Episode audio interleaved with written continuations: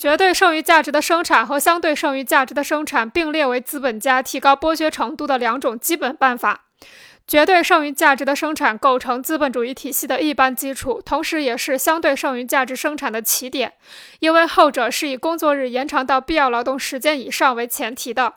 在资本主义条件下，工人的工作日分为必要劳动时间和剩余劳动时间。在必要劳动时间不变的条件下，资本家只有把工作日延长到必要劳动时间以上，才能使工人为自己生产剩余价值。资本家对雇佣工人的剥削程度与工作日的延长成正比，工作日越长，剩余劳动时间就越长，剩余价值就越多，剥削程度也越高。